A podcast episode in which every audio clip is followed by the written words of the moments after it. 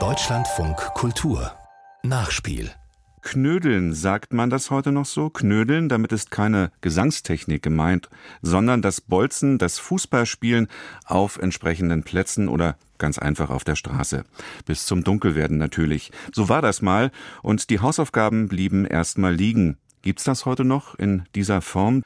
Diese Kultur des freien Spiels. Heute gibt es Sportinternate, nichts dagegen zu sagen. Auch hier können Profikarrieren beginnen. Aber Straßenfußballer sind noch mal etwas Besonderes und irgendwie vermissen wir sie doch gerade in Deutschland, gerade nach der letzten WM. Es muss ja nicht gleich ein Pelé sein, der mit 82 Jahren Ende Dezember vergangenen Jahres gestorben ist. Mit ihm beginnt Thomas Wheeler seinen Streifzug durch die Welt des Straßenfußballs. Pelé. Der großartige Pelé sagte einmal über seine fußballerischen Anfänge, unser Platz war die Straße, wo ich wohnte, und unsere Tore die beiden Enden der Straße. Der nicht minder begabte Stanley Matthews erzählte, er habe in seiner Kindheit stundenlang mit dem Ball gegen eine Mauer geschossen und Küchenstühle umdribbelt. Pelé, Matthews und viele andere Generationen von späteren Profis lernten das Fußballspielen auf der Straße oder auf Bolzplätzen. Anders als zum Beispiel in Südamerika, wo in Brasilien oder Argentinien Straßenfußball auch heute noch zur Freizeitgestaltung vieler Kinder und Jugendlicher gehört, ist das freie kreative Spiel in deutschen Städten kaum noch zu finden. Viele öffentliche Fußballplätze, auch die sogenannten umzäunten Käfige, sind oft verwaist. Die Schule nimmt sehr viel Zeit in Anspruch. Das heißt, man hat nicht mehr so wie früher Schluss um 13, 13.30 Uhr, man weiß nicht wohin. Deswegen ist man vor dem Training nochmal auf den Bolzplatz gegangen, dann vom Bolzplatz direkt zum Training gegangen oder auch manchmal nach dem Training auf den Bolzplatz noch zu gehen. Und teilweise ist auch der Vereinsfußball so dominant geworden, dass Jungs, die in mittelklassigen Ligen, sage ich manchmal, trotzdem dreimal die Woche trainieren. Und man ist auch nicht mehr so verwurzelt in den Bezirken oder in den ganzen Straßen. Früher gab es ja Straßenmannschaften noch, die gibt es gar nicht mehr. Diese Entwicklung stemmt sich Jake Oristic bereits seit längerem entgegen.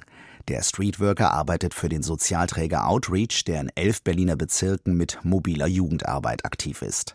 2021 gründete Ristic das Projekt Street Football Club, das seine Schwerpunkte vor allem in Kreuzberg und Neukölln hat. Es kam dazu eigentlich in der Pandemiezeit, dass wir gemerkt haben, einfach, okay, es hat alles dicht gemacht. Ich habe mitbekommen, dass ein Jugendlicher, der hat irgendwie es hinbekommen, eine Halle zu bekommen in der Pandemie und die haben drinnen Fußball gespielt, illegalerweise. Und ich fand das dann charmant, eigentlich die Idee, dass sie selbst organisiert haben und habe zu dem jungen Mann Kontakt aufgenommen und dadurch ist die Idee aufgegangen, dass wir während der Pandemie einfach wieder angefangen haben, Straßenfußball zu aktivieren.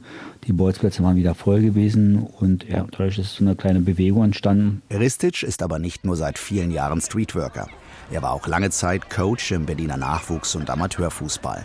Knapp 13 Jahre war er als Jugendtrainer bei Hertha BSC tätig, wo er damals auch schon Turniere im Straßenfußball organisierte. Ich sehe Straßenfußball als reformpädagogischen Ansatz. Also erzähle ich mal so gerne, weil im Prinzip immer noch Jugendliche selbst organisieren. Es ist ihre eigene Welt, die sie verschaffen und äh, ihre eigenen Regeln, ihren Freiraum und sie spielen auch frei und bringen sich eigentlich ihre eigenen Sachen selbst bei. Ich treffe ihn in einer Kellergeschosswohnung in Berlin-Kreuzberg. Jugendliche, die Outreach und das Street Football Club Projekt kennen, verbringen hier ihre Freizeit, quatschen, spielen Playstation oder können auch Musikaufnahmen in einem Tonstudio machen. Denn der Street Football Club ist viel mehr als nur Straßenfußball. Wir haben gemerkt, dass der Bedarf da ist, dass das so ein eigenes Leben ist, ein urbanes Lebensgefühl ist. Das Straße ist ja auch Straßenmusik. Straßenmalerei, Straßenkunst, Urbanität. Also ob es Street Art ist oder Graffiti ist, Hip-Hop-Musik ist ja ihr Lebensstil auch von den Jugendlichen. Und wir haben gemerkt, das fusioniert so ganz gut miteinander. Und ich finde, sowas ist auch eine Wertschätzung an dem, was die betreiben. Die 20-jährige Sami im Verein Spielerin bei Türkimspor und der 15-jährige Omar, der bei Viktoria Mitte kickt, kommen regelmäßig zum Treffpunkt.